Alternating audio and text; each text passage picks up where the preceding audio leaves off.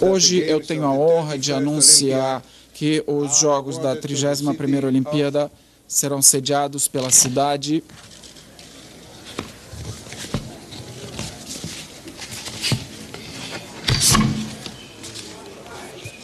Rio de Janeiro. Rio de Janeiro. Vai ser no Rio. Brasil. O Rio de Janeiro vai receber a Olimpíada em 2016.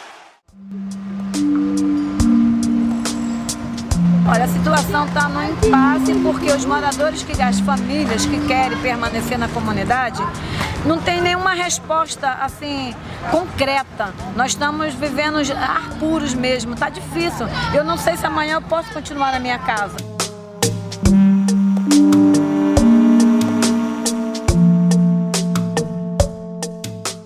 Porque eles nunca deram para nós ah, o projeto do que vai ser realmente a Vila Autódromo. E se ele diz que vai ficar o miolo, mas na verdade também a gente não sabe, porque palavras se levam com, a, com o vento, né? A gente quer isso escrito. A comunidade Vila Autódromo vai ficar, vai ser urbanizada, mas tem que estar tá escrito.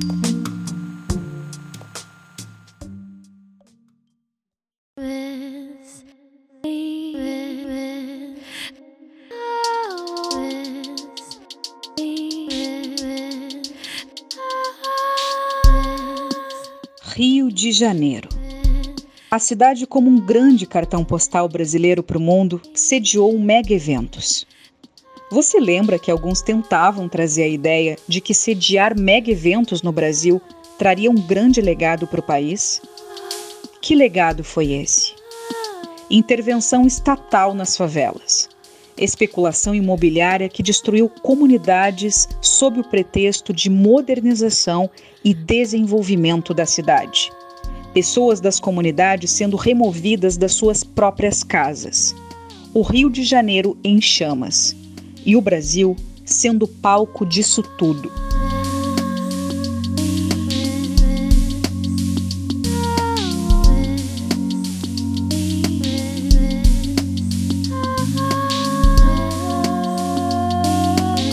Olá, eu sou Ediane Oliveira e esse é mais um episódio do Antropolis.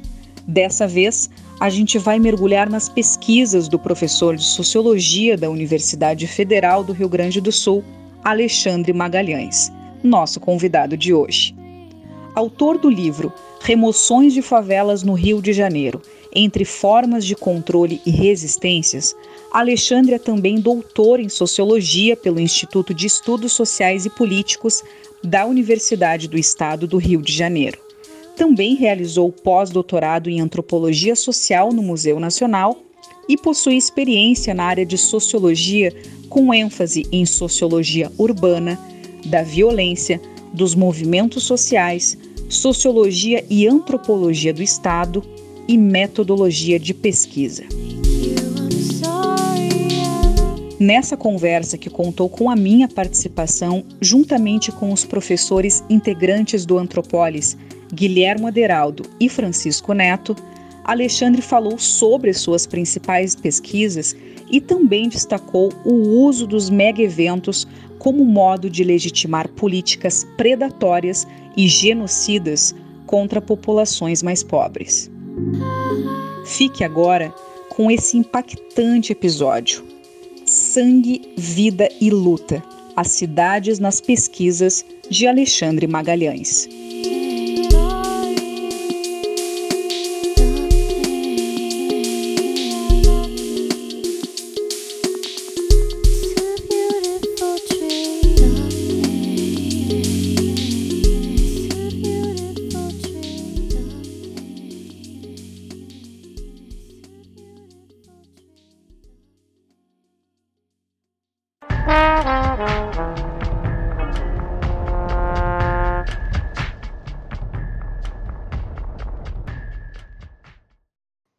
Estamos começando mais um episódio do Antropolis, agradecendo fortemente nosso convidado de hoje, professor e pesquisador Alexandre.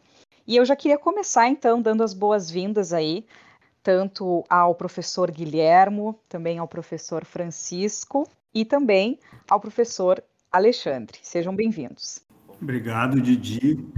Espero que seja uma boa tarde para todos nós. Também agradeço muito, agradeço pela oportunidade de estar entrevistando o professor Alexandre Magalhães, que é uma referência aí na área de estudos urbanos e, enfim, tenho certeza que vai ser uma conversa muito prazerosa, muito instigante e que vai resultar num episódio muito bacana e mais um episódio bacana do Antropolis. Bom, agradeço a possibilidade de poder conversar com vocês aqui nesse programa tão legal, que já fez programas tão interessantes e debatendo questões tão instigantes. Enfim, que eu possa contribuir aí também para esse trabalho tão bonito. É isso, gente. Obrigado. Nós que agradecemos, Alexandre. Eu já queria começar contigo, então, pedindo.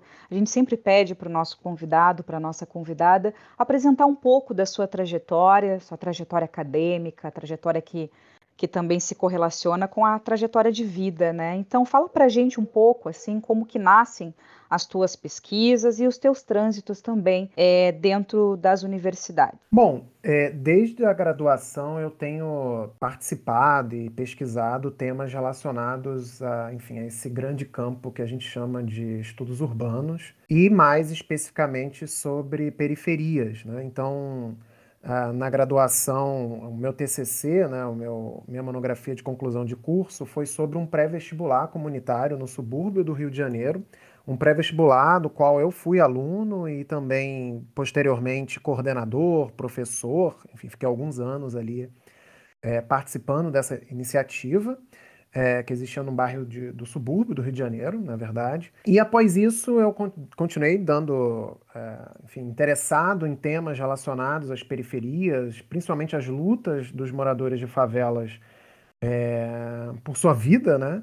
E aí, na dissertação de mestrado, eu investiguei um grupo chamado Rede de Comunidades e Movimentos contra a Violência, que é um grupo formado por familiares de vítimas de violência policial, familiares de vítimas que habitam em favelas e periferias do Rio de Janeiro. E a partir dali, enfim, passei a ter contato com, com estas pessoas, com estes grupos, com outras organizações que atuavam nesse, nesse campo dos direitos humanos e especificamente na denúncia contra né, as violências cometidas pelas forças de segurança naquela cidade. Já naquele momento, eu também me aproximei de outros grupos que estavam tematizando a questão das remoções de favelas, né? esses deslocamentos forçados que, infelizmente, ainda marcam significativamente a história das nossas cidades, né? especialmente a história de vida e a trajetória de cidade, experiência de cidade das populações pobres e negras. Né? É, só que naquele momento eu acabei não fazendo a minha intenção, né, né, a gente, no mestrado a gente sempre tem é, umas propostas megalomaníacas, né? Então eu tentei naquela época articular as duas, os dois, as duas experiências, né, que, que eu estava acompanhando muito de perto, só que obviamente cheguei à conclusão de que não seria possível continuar, né, levar essa empreitada adiante por falta de tempo, falta de condições de poder circular é, em diferentes universos no pouco tempo que a gente tem para fazer a dissertação, né? Bom, mas como eu já tinha construído essa relação com pessoas, grupos, movimentos sociais já naquele período do mestrado, no doutorado aí sim eu dei continuidade, eu acabei é, fazendo uma inversão é, e passei a acompanhar essa cena relacionada às lutas por moradia pela cidade contra os despejos das emoções é, que infelizmente ganharam corpo no Rio com a eleição é, hoje novamente prefeito Eduardo Paz, né? ainda na sua, na sua primeira na sua primeira passagem pela prefeitura da cidade, né? naquele momento, em 2009, né? que foi quando eu comecei. Né? Coincidiu né? o início do doutorado com o primeiro governo dele. É, e já naquele momento ele anunciou um, um amplo programa de erradicação de comunidades e favelas na cidade, né? coisa que a gente não via há décadas, desde a da grande era das emoções dos anos 60 e 70, é, em que, segundo a professora Alicia Valadares, mais de 170 mil pessoas foram removidas. Né? Então se achava que esse tipo de iniciativa governamental havia sido superada historicamente, tanto por conta daquelas mobilizações, as grandes mobilizações nos anos 80, por, pelo direito à cidade, pela reforma urbana, pelos dispositivos que passaram é, a compor a Constituição, depois com o Estatuto das Cidades, é, enfim, toda uma legislação e uma prática institucional mesmo que havia deslocado as emoções. Mas naquele momento tudo isso parecia cair por terra e novamente uma política de remoções foi elaborada. Então, enfim, naquele momento eu passei a acompanhar esse, esse processo, né, de como, como ele se deu, tanto do ponto de vista da produção dos enunciados que justificavam essa política, ou a retomada dessa política, né? porque eu vou falar em retomada da, da, política de remoções de favelas no Rio de Janeiro, mas também, conjunto com isso, obviamente, as várias tecnologias e técnicas mobilizadas pelo aparato institucional para fazer remover. Né? Desde pressões diárias, ameaças, violência física, produção de conflito interno entre os próprios moradores, a produção de um terreno de inviabilidade, ou seja, tornar a vida cotidiana dessas pessoas inviável, né, justamente para forçá-las a sair dos seus locais de moradia. Claro, e por outro lado, é, observar o que, que essas pessoas faziam para contornar esses processos de destruição e as formas de, de ação coletiva que elas é, produziram naquele momento para denunciar esses processos e evitar, ou pelo menos minimizar, os impactos dele em suas vidas. Né? Bom, é claro que tudo isso, de alguma forma, a, atravessa o meu próprio, a minha própria experiência de vida, como eu estava chamando a atenção, né? porque eu sou uma pessoa oriunda de periferias, então. É, não é à toa também o meu interesse por, por investigar periferias é, ou a partir das periferias, ou seja, pensar as cidades desde um ponto de vista periférico, tem a ver também com a minha própria experiência de cidade enquanto um sujeito periférico, enquanto alguém que é, circula ou circulou, né, no caso do Rio de Janeiro, não estou mais hoje no Rio de Janeiro, mas que circulou no Rio de Janeiro né, a partir deste, desta perspectiva, desse ponto de vista, observando, vivenciando, experimentando a cidade desde esta perspectiva. Então, obviamente, isso foi, de alguma forma, a minha própria experiência de vida moldando os meus interesses é, de pesquisa é, ao longo do tempo. Né? Não é à toa que continuo pesquisando é, desde as periferias, estudando as periferias, é, mas também desde as periferias para pensar como as cidades se constituem, né, para pensar os conflitos urbanos mais amplos, mas observando esses conflitos né, e as tramas que constituem a cidade desde o ponto de vista daqueles que habitam aquilo que a gente chama ou enquadra a partir do termo periferias, né?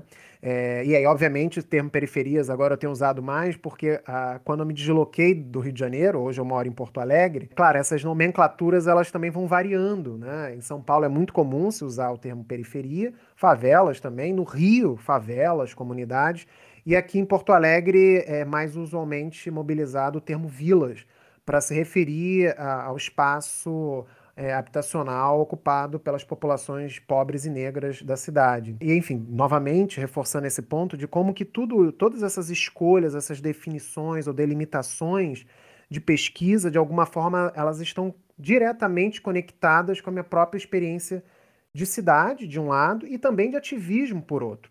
Porque todos esses grupos ou coletivos que eu acompanhei nas minhas pesquisas até o momento, pelo menos no caso do mestrado, do, TCC, do mestrado e da tese, é, no doutorado, foram coletivos ou movimentos sociais com os quais eu tive envolvimento, é, mantive uma relação orgânica, ou seja, não apenas como um pesquisador que faz esse deslocamento, né, é, esse movimento de, de fora para dentro, mas alguém que está tentando pensar esses, esses processos de dentro para fora, enquanto alguém engajado, né, alguém atuante nestes cenários. Então, assim, para começar, é, e aí brevemente relatando um pouco a minha trajetória, é, enfim, pontuaria essas, essas questões. É, Alexandre, eu li é, essa semana um artigo seu que você publicou na Tempo Social, né, chamado A Lógica da Intervenção e a Questão da Circulação, as Remoções de Favelas, como forma de, de gerir o espaço urbano no Rio de Janeiro dos Jogos Olímpicos. Né? E é muito interessante como uma dimensão é, central das suas preocupações é, de pesquisa consiste na tentativa de demonstrar como o modelo securitário e militarizado de gestão urbana no Rio de Janeiro tem se valido aí de um conjunto de moralidades e também de recursos linguísticos, né, que são naturalizados pela mídia corporativa, como a ideia de legado olímpico, oportunidades ou modernização, né, para legitimar, né, é, empreendimentos e, e alterações no espaço urbano que funcionam na prática como uma verdadeira guerra contra os pobres, né? E o seu artigo vai mostrar como que esse modelo securitário, esse modelo de gestão urbana é, militarizado, ele, ele atua reconfigurando né, os fluxos urbanos com base nessa lógica que entende a cidade não como valor de uso, mas como valor de troca, né? Bem nesse sentido que a própria Raquel Ronick, por exemplo, vai criticar nos textos dela, onde ela vai falar sobre o tema da financiarização da moradia, né? E os efeitos disso no espaço urbano, né? Mas ao mesmo tempo, o que é interessante é que ao fazer é, o uso da etnografia como recurso teórico-metodológico, você mostra é, dimensões mais cotidianas e muito pouco visíveis né, é, dos efeitos dessa violência cometida pelo, pelo Estado entre as populações mais afetadas. Né? Eu fiquei pensando nesse seu artigo, que está ainda ecoando na minha cabeça, né, como você, quando você mobiliza, por exemplo, é, a relação dos peritos, né? É, é, é como eles usam as, as prerrogativas legais deles para é, inviabilizarem, por exemplo, o pagamento né, do, dos valores mais justos das moradias, das populações. Né? Você fala da manipulação da é, ilegibilidade dos documentos para desorientar e desestabilizar a capacidade de resistência das pessoas. Né? Enfim, é, queria te perguntar se você poderia falar um pouco mais é, detalhadamente a respeito de como foi é, fazer essa etnografia sobre o drama das remoções, né? Como é que foi para você, é, emocionalmente, inclusive, é, etnografar processos tão violentos e que envolvem um desgaste psíquico, né, e subjetivo da parte dos seus interlocutores, né, e do próprio pesquisador, eu imagino, né? Porque não deve ser fácil, por exemplo, ouvir histórias tão é, tristes e tão é, violentas, né? E, e ao mesmo tempo se, se encontrar numa situação de dificuldade em relação ao que, o que, que eu posso fazer, né, além da minha pesquisa, né? Como é que eu posso, de alguma maneira, me engajar, que você lidou, inclusive é, subjetivamente, emocionalmente, com os impactos de presenciar em loco essas experiências violentas, né, que o, o modelo militarizado da gestão urbana no Rio de Janeiro produz sobre o cotidiano dessas famílias, né? Acho que é interessante a gente conversar aqui sobre essas dimensões que ele traz no trabalho, né, como essa perspectiva de construir a cidade ou agenciar a, a constituição da cidade, né, através de termos como conceitos como governo pela escassez ou política de precarização, né, que colocam a realidade né, de uma de uma dificuldade de, de alternativas mesmo né, para essas populações que são afetadas né, por essa atitude é, violenta, né, ou, é, né, como você colocou, né, vários é, é, metáforas né, para justificar o investimento, uma, uma determinada, determinada forma de conduzir né, a constituição da cidade, produzir hierarquias e, e lugares de privilégio e tudo mais. É, e diante disso, a minha questão era, é, é talvez pensar na, é, na, na possibilidade de uma de canais ou de uma de, de espaços ou de canais é, democráticos dentro dessa configuração, né, dessa forma de, de, produzir a tessitura da cidade. Né? Bom, em relação à primeira questão formulada pelo, pelo Guilherme, é, de fato, assim, acho que a primeira coisa que eu gostaria de chamar a atenção é o fato de que foi uma, uma etnografia de longuíssimo, não, de longuíssimo não, mas de longo prazo, né? Porque eu iniciei, como eu estava chamando a atenção, ainda em 2008, né? No segundo ano do mestrado e segui até mais ou menos 2013. Continuei ainda acompanhando essa cena no pós-doutorado, né? Uma coisa que eu não mencionei antes.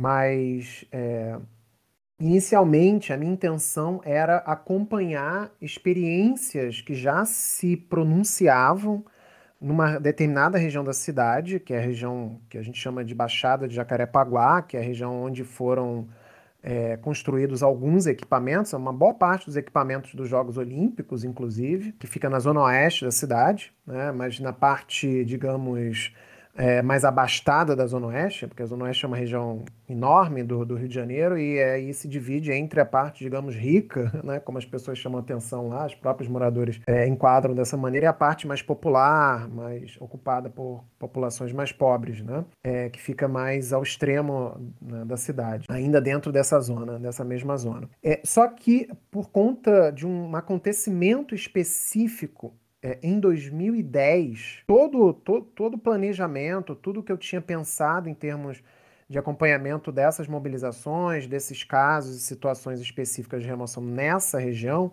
acabaram se modificando justamente é, porque a, a, política de remoções que começava a ser formatada né, pelo Eduardo Paes, pelo seu governo, naquele momento, né, ele inclusive tinha formulado uma lista de comunidades a serem removidas, e um dado que é importante mencionar, né, o Rio de Janeiro tinha sido escolhido naquele ano para sediar os Jogos Olímpicos, enfim, vários fatores que começaram a serem tratados como né, mecanismos que a prefeitura utilizou para justificar as remoções, foram as, as chamadas chuvas de abril de 2010. Não sei se vocês se recordam, porque, enfim, tem bastante tempo já, mas foi muito noticiado naquele momento, tanto no Rio de Janeiro quanto no resto do país, né? Que o Rio de Janeiro enfim, tem um histórico de sofrer com, com tempestades, deslizamentos em costas, né? tragédias socioambientais, né? Em morros e, e, comunidades da cidade. E naquele, naquele aquele ano, naquele mês em particular, não foi diferente. Se me lembro bem, acho que morreram naquele momento mais de 250 pessoas em deslizamentos não só na capital, mas na região metropolitana como um todo, né? Em Niterói, sobretudo, né? Teve aquele famoso carro, caso do Morro do Bumba, vocês devem se recordar disso. É, pois bem, a partir desse momento, dessa enorme tragédia, né, a prefeitura, que poderia ter dentro enfim, dos marcos constitucionais existentes, de todo um acúmulo, inclusive em termos de políticas públicas nacionais e internacionais, né, poderia ter pensado é, mecanismos e formas e intervenções que evitassem que novos deslizamentos ocorressem, não fez isso e optou por realizar, aproveitar-se dessa tragédia para ampliar a política de remoções. Então, a quantidade de comunidades que já haviam que, que já estavam previstas para serem retiradas no plano já em formação no ano anterior ampliaram-se e a prefeitura efetivamente deu início a esses processos. E aí eu passei a acompanhar muito de perto uma boa parte deles. Era uma, uma enormidade de situações, obviamente não dava para acompanhar todos, porque era humanamente impossível. Mas aí o que, que, eu, que, que eu decidi, né? É, eu passei a acompanhar diferentes casos, acompanhando a própria formação da ação coletiva que denunciava as ameaças de remoção que a prefeitura é, fazia naquele momento. Então, é, quando a prefeitura anunciou a remoção imediata de oito comunidades naquele momento, naquele abril de 2010, e ampliou o escopo das comunidades que viriam a ser removidas, é tanto por conta da alegação de estarem ocupando é, encostas e áreas que não deveriam ser preocupação, né, quanto pela justificativa dos Jogos Olímpicos, né, é, ao mesmo tempo, uma ação coletiva, uma movimentação coletiva se constituiu para denunciar é, as ameaças da prefeitura, e foi justamente na constituição dessa ação coletiva, acompanhando diferentes, diferentes pessoas, seus coletivos, em diferentes espaços da cidade, instituições, que eu pude, enfim, ter noção né, eh, da dimensão que ganhava naquele momento a política de remoções implementadas, implementada pela Prefeitura do Rio de Janeiro sabe? Então foi uma, uma loucura nesse sentido, porque é, eu estava em muitas circunstâncias é, ao mesmo tempo. Então, num dia eu estava numa comunidade, no outro dia eu estava numa outra que estava ameaçada. Foram semanas, pelo menos entre 2010 e 2011, semana, dias, semanas, finais de semana muito intensos, tanto acompanhando as situações de remoção nos locais, acompanhando reuniões na Defensoria Pública, no Ministério Público. Na Prefeitura acompanhei menos, mas eu, estive em várias situações na Prefeitura, especialmente na Secretaria de Habitação, né? É, da cidade, é, atos públicos, enfim, né? É, acompanhei diferentes circunstâncias, então foi uma foi muito cansativo nesse sentido, porque muitas vezes é, pouquíssimas pessoas estavam em, em, boa parte dessas circunstâncias, né? Afinal de contas, era impossível você conseguir acompanhar tudo isso com aquela velocidade com que as coisas aconteciam, né? Porque a prefeitura acelerou esse processo muitas vezes, né? O que demandava também uma uma, uma reação, uma atitude, né? Também muito rápida dos grupos e das pessoas que denunciavam aqueles processos. Enfim, então acompanhar tudo isso obviamente me rendeu e impossibilitou acessar desde dentro e muito de perto estas experiências, estas tensões e como uma política pública de erradicação de comunidades se efetivava, ou seja, observar desde dentro e muito próximo né, as formas de governo que eram direcionadas às populações que habitavam ou habitam as favelas do Rio de Janeiro, é, me permitiu dar conta enfim, de como isso se realizava, quais eram os mecanismos, as tecnologias mobilizadas, e, por outro lado, também compreender, entender é, e observar o que, que as pessoas faziam, quais eram as estratégias que os moradores acionavam e mobilizavam para contornar, superar ou confrontar esse estado de coisas implementado pela prefeitura naquele momento. E aí uma coisa que era, que era muito interessante ao mesmo tempo, ao mesmo tempo trágica e que obviamente me afetou de inúmeras formas, por conta do, tanto da aceleração do processo, que implicava com que você tivesse é, uma atenção recorrente aos próximos passos que a prefeitura é, dava, né, no sentido de, de remover uma determinada comunidade, quanto também da intensidade desses processos. Porque era uma coisa com a qual você, os moradores, quem atuava, os pesquisadores que de alguma forma né, estavam envolvidos nesse processo, não era uma coisa com que você pudesse se tranquilizar em nenhum momento. Ou seja, em nenhum momento, pelo menos em dois anos que foram os mais intensos desses, desses todos que acompanhei esses processos, era muito difícil você conseguir ter um tempo para respirar. Não é à toa que num desses artigos é, acho que foi até esse que o, que o Guilherme mencionou. Eu falo que uma das questões que, que eu fui, enfim, me dar conta depois da tese, na verdade, né? mas que eram recorrentes desses cenários, né? não só de remoções, mas de violência policial, é esse, essa constante exposição dessas vidas, a morte, a destruição, a velocidade com que isso ocorria, né? e esse tensionamento, no sentido de colocar essas pessoas à prova o tempo inteiro, contra a parede o tempo inteiro, né? Que faz com que elas percam a capacidade de respirar, né, de dar continuidade é, à própria vida, né? Então, é, essas imagens de asfixia, de sufocamento, era muito comum. Eu tive essa sensação muitas vezes, não só observando as pessoas, mas acompanhando e vivenciando, é, experimentando essas circunstâncias ao lado delas, né? Então, é, obviamente, isso era muitas vezes marcada e atravessada por, por, pelo terror que isso tudo representava no, no, cotidiano de vida delas. Isso me impactava, porque afinal de contas eram muitas, eram dezenas, centenas de histórias de violências que eram cometidas, né? histórias de vida que eram desfeitas de uma, né, a partir de, um, de uma lógica violenta de atuação sobre esses territórios, esses moradores.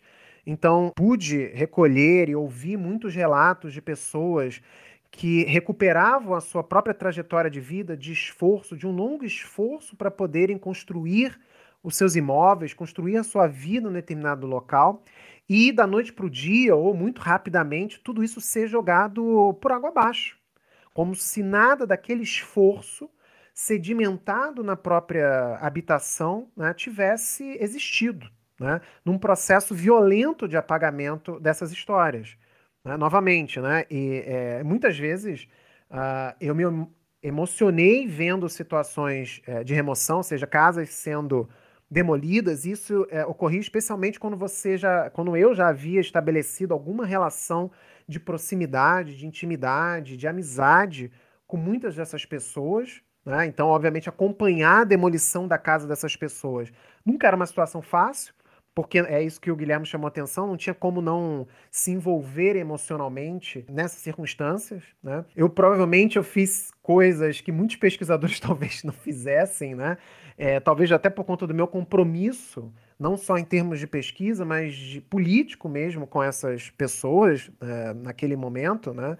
Então, em algumas situações, eu me coloquei dentro de casas que estavam para ser demolidas, fizemos barreira para evitar que os aparatos é, da prefeitura na época, uh, enfim, demolissem ou avançassem sobre o território, enfim, né, coisas que, é, claro, me colocavam em alguma medida em risco, né, mas de outro lado eu pensava que era necessário fazer justamente porque, afinal de contas, eu estava vendo tudo aquilo, né, todas aquelas, todas aquelas violências e é, violências inaceitáveis, né, é, e aí, enfim, não poderia não fazer nada diante daquilo. Mas, enfim, obviamente nada disso sem, nada disso foi fácil, né, de, de suportar, né? Isso obviamente cobra um preço. Mas cobrou um preço muito maior para essas pessoas que perderam suas casas, tiveram suas vidas completamente reconfiguradas, é, completamente transformadas. Muitas, até hoje, até hoje eu recebo relatos de pessoas que tiveram e têm dificuldades de reconstruir as suas vidas pós-destruição, pessoas que têm uma dificuldade enorme de falar sobre aqueles processos, porque até hoje elas não conseguiram é, fazer com que, ou superar essa, essa lógica de terror, essas histórias de terror às quais elas foram submetidas. Então, de alguma forma, eu tentei demonstrar, descrever e analisar isso nos meus textos, na minha, na minha tese, ou seja, demonstrar tanto a força dessa violência, o que, que ela provocava em termos de impacto tanto material quanto subjetivo na vida dessas pessoas e também o que elas faziam para poder superar isso. Mas é claro, assim, uma, uma sensação que eu tenho, imagino que todos aqui que estejam ouvindo ou vão ouvir, que estão aqui fazendo esse programa têm quando fazem pesquisas de natureza etnográfica, né? É aquela sensação de que a gente nunca consegue transmitir todo o cabedal, todo o rol de sentimentos e de sensações que a gente passa nessas circunstâncias, especialmente em circunstâncias atravessadas por, por violências tão intensas. Né? Então, muitas vezes eu me dei conta, e eu estou tentando fazer isso agora, é, continuar nessa, nessa linha, né, de conseguir fazer essa discussão, ou seja, de como é que a gente consegue, obviamente sem fetichizar, não tô, a intenção não é fetichizar a violência ou o sofrimento, mas tentar fazer com que isso possibilite a gente compreender esses mecanismos, entendê-los desde dentro, até para poder pensar formas de desmontá-los, né? ou seja, de interromper essa, essas lógicas violentas que, enfim, até hoje, historicamente, incidem sobre as populações pobres e negras das cidades, mas não só das cidades, no caso do Brasil. Né? É, em relação a outra, a, a, a outra questão, né? É, eu acho que tem a ver um pouco até com, com o que eu estava chamando a atenção agora há pouco, né? Muito interessante, um, que foi um dos argumentos centrais da minha tese, inclusive, né? Que as pessoas, os moradores de favelas, né, naquele momento, eles não se posicionavam contra as remoções em si, no sentido de que, ok, eu até posso ser deslocado da, das minhas, da minha casa, minha moradia, desde que isso seja feito com respeito, respeitando a legislação, respeitando meu direito à cidade, respeitando meu direito à moradia. É claro que a maior parte não gostaria de ser removido de um lugar que muitas vezes você morava, enfim, você habitava há 40, 30, 40, 50 ou mais anos. Muitas décadas, né? De uma vida consolidada, de gerações da família constituídas naquele espaço. Mas o que mais impactava essas pessoas, essas populações nesses processos naquele momento era a forma violenta com que a prefeitura se direcionava a elas. Era tanto do ponto de vista da violência física, ou seja, utilizar o aparato da guarda municipal, muitas vezes da polícia militar, para fazer remover mais rápido, então se utilizando da força física, né, como muitas vezes isso ocorreu, é, seja pressionando diariamente espalhando mentiras, é, enfim, num determinado local para criar uma, uma confusão interna, para criar tensões internas entre os próprios moradores. Então, uma coisa que era muito recorrente era a prefeitura é, prometer se utilizar e mobilizar algumas, algumas pessoas da própria comunidade né, e transformá-las em, elas em agentes públicos informais, que foi como eu discuti na tese, né, e aí prometer a elas mundos e fundos ao invés dela ganhar duas casas, ela ganharia três, quatro, mais indenização, e fazer com que elas pressionassem seus próprios vizinhos. Né? Que era uma forma de minar por dentro as próprias resistências que eventualmente pudessem se constituir. Um outro procedimento é, muito comum e muito criticado nesses casos era o que eu chamei na, na tese de desqualificação moral né, que era reduzir a capacidade cognitiva dessas pessoas em compreender a situação, em demandar os seus direitos e denunciar aquilo que estavam vivenciando. Então, o deboche, o descaso, a ironia, né, eram muito presentes nesses cenários. Né? Ou seja, questionar a própria capacidade das pessoas, que as pessoas, que estas pessoas tinham em denunciar aquilo que elas estavam vivenciando.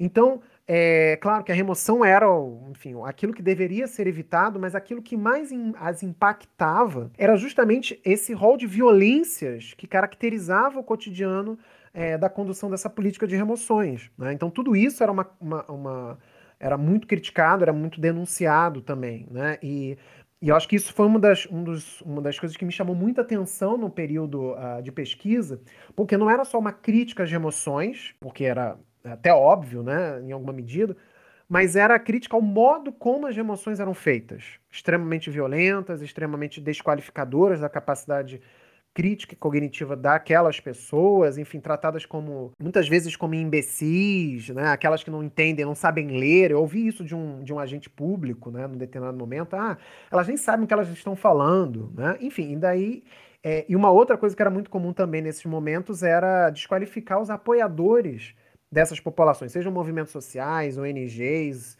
grupos universitários, a Defensoria Pública, o Ministério Público, né, dizendo: ah, isso não vai dar em nada.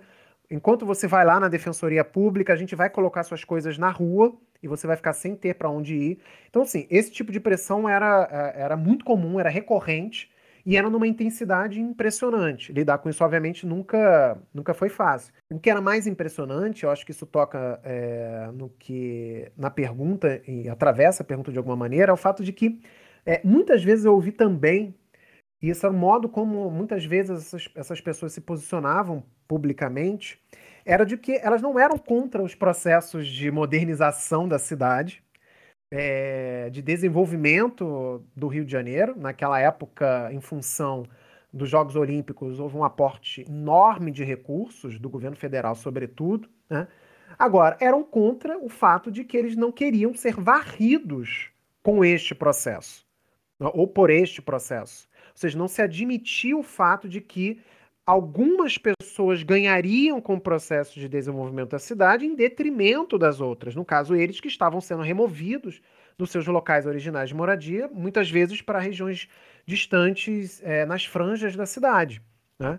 Então, isso era uma coisa uh, uh, muito recorrente nas denúncias públicas, no modo como eles se colocavam publicamente né? e como direcionavam a crítica é, e se posicionavam é, diante é, dos diferentes públicos, né, que, enfim, nos quais eles se encontravam ou se dirigiam eventualmente. Né? Então, acho que será uma coisa importantíssima, né? Acho que de, de, se destacar, de se lembrar, né?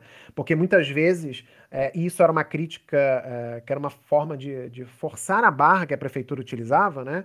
Que essas pessoas, isso era uma coisa, inclusive, é, uh, que entrava nesse rol aí de desqualificações, né?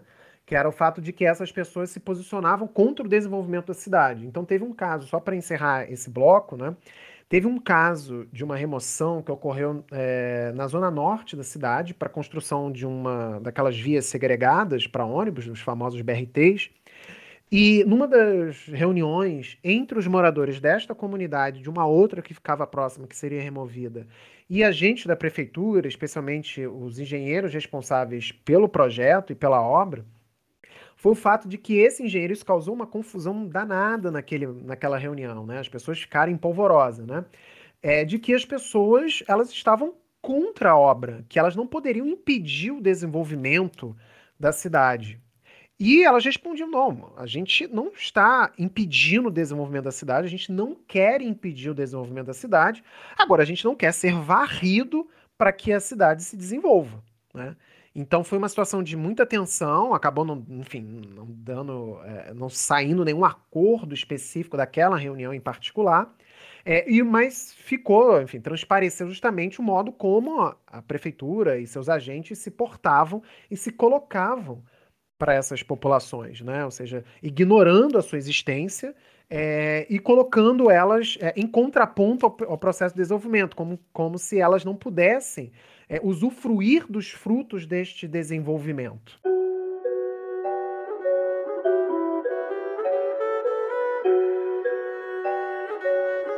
E aí, tá gostando do episódio? Então, vai uma notícia. Essa conversa com o professor Alexandre é parte de uma série que nós do Antropolis estamos fazendo em parceria com a revista Tessituras, para a promoção do dossiê Antropologia do Estado, Refinamentos Teóricos e Novas Abordagens Etnográficas, que é organizado pelos professores Tiago Lemões e Guilhermo Aderaldo, além da professora Gleice Silva. O dossiê vai ser publicado no próximo número da revista, portanto, fiquem atentos. Então, Alexandre, eu queria agora puxar um gancho né, é, para as tuas atuais pesquisas sobre as vilas e as periferias em Porto Alegre. Né? Queria conhecer um pouquinho mais assim, qual a tua percepção e como que está se dando isso, né? Porque a gente sabe que a cidade de Porto Alegre, infelizmente, assim como tantas outras capitais brasileiras, ela está imersa, né, numa, numa situação aí forte de desigualdades, né? É, é, uma, é uma cidade em que essas, a restrição das liberdades democráticas, dos direitos sociais estão cada vez maiores, né? E a especulação imobiliária, enfim, há também uma, uma intensidade da violência contra grupos de mulheres, a população LGBTQIA, e principalmente a segregação entre negros e brancos, né, que continua fazendo com que Porto Alegre seja considerada é, como uma das cidades mais segregadoras racialmente entre as capitais brasileiras. Eu queria te perguntar, então, é, quais são os principais elementos que tu gostaria de destacar a partir da pesquisa com as vilas em Porto Alegre? Como que tu enxergas a violência do Estado no Sul se esse, e como que se dão os processos de resistências dessas vilas? Se tu já conseguiu é, captar, enfim, pesquisar a partir dos grupos de pesquisa e pela tua vivência agora na cidade. E se tu queres fazer algum paralelo também com as pesquisas que tu já fez no próprio, no próprio Rio de Janeiro, né? Muito procedente a, a pergunta da Didi, né? E, mas eu gostaria de retornar um pouco, Alexandre, nessas questões dos limites da, da, de uma é, cidade democrática. Eu, eu, tenho feito também alguns estudos e pesquisas, enfim, e aqui em Pelotas, né? E já fiz em Porto Alegre. E uma das questões que é, me chama a atenção, eu estava pensando agora no caso do Rio de Janeiro, que me parece um caso muito emblemático, o teu momento né, de, de, de pesquisa também te, te, trouxe, né, como você bem colocou, né, uma, uma potência de certas forças né, de, construtivas e destrutivas né, que vem com esse projeto de, de, de cidade né, é, pautada pelo investimento, pela modernização e, e tudo mais. É, é impressionante como, como uh, é, essa perspectiva né, de modernização, é, e, e principalmente quando ela se potencializa em termos de recursos e possibilidades que o capital vê para é, é, construir os seus projetos, né? Uh, em contrapartida, há um enfraquecimento da, da, da, de qualquer possibilidade de gestão democrática né, dentro das cidades.